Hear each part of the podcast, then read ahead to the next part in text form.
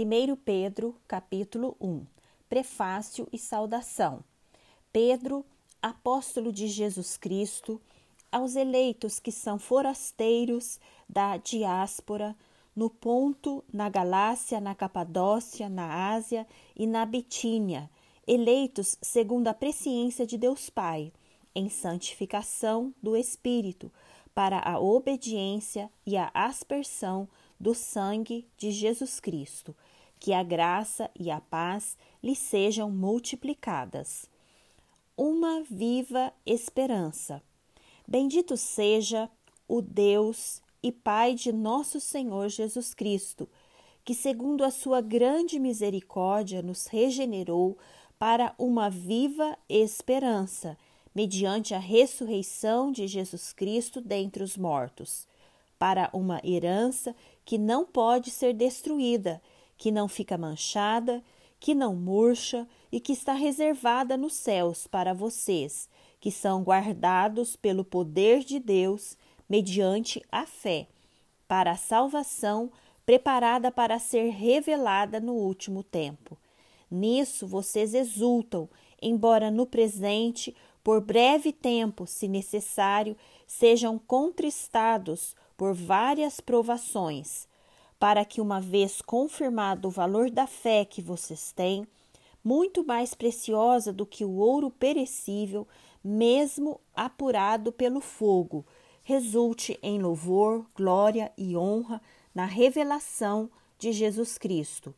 Mesmo sem tê-lo vistos, vocês o amam, mesmo não o vendo agora, mas crendo nele, exultam com uma alegria indescritível e cheia de glória, obtendo o alvo dessa fé, a salvação da alma. Foi a respeito desta salvação que os profetas indagaram e investigaram. Eles profetizaram a respeito da graça destinada a vocês, investigando qual a ocasião ou quais as circunstâncias oportunas que eram indicadas pelo Espírito de Cristo que neles estava, ao predizer os sofrimentos que Cristo teria de suportar e as glórias que viriam depois desses sofrimentos. A eles foi revelado que não para si mesmos, mas para vocês ministravam as coisas que agora foram anunciadas a vocês por aqueles que, pelo Espírito Santo enviado do céu, lhes pregaram o Evangelho, coisas essas que anjos desejam contemplar. A santidade na vida.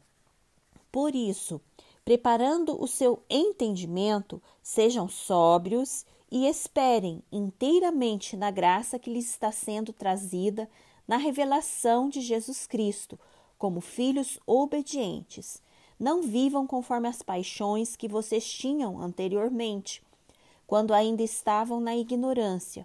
Pelo contrário, assim como é santo aquele que os chamou, sejam santos vocês também, em tudo o que fizerem, porque está escrito: sejam santos, porque eu sou santo.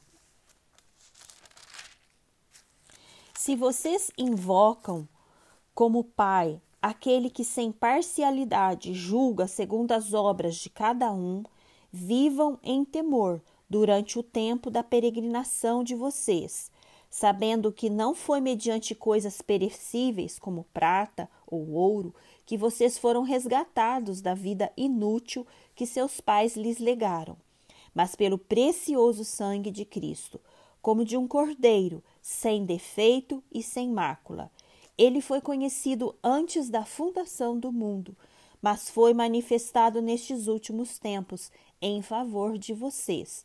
Por meio dele, vocês creem em Deus, o qual o ressuscitou dentre os mortos e lhe deu glória, para que a fé e a esperança que vocês estejam em Deus. Tendo purificado a alma pela obediência à verdade e com vistas ao amor fraternal, não fingido, Amém intensamente uns aos outros de coração puro, porque vocês foram regenerados, não de semente corruptível, mas de semente incorruptível, mediante a palavra de Deus, a qual vive e é permanente, porque toda a humanidade é como a erva do campo, e toda a sua glória é como a flor da erva. A erva seca e a flor cai, mas a palavra do Senhor permanece para sempre. Esta palavra é o evangelho que foi anunciado a vocês.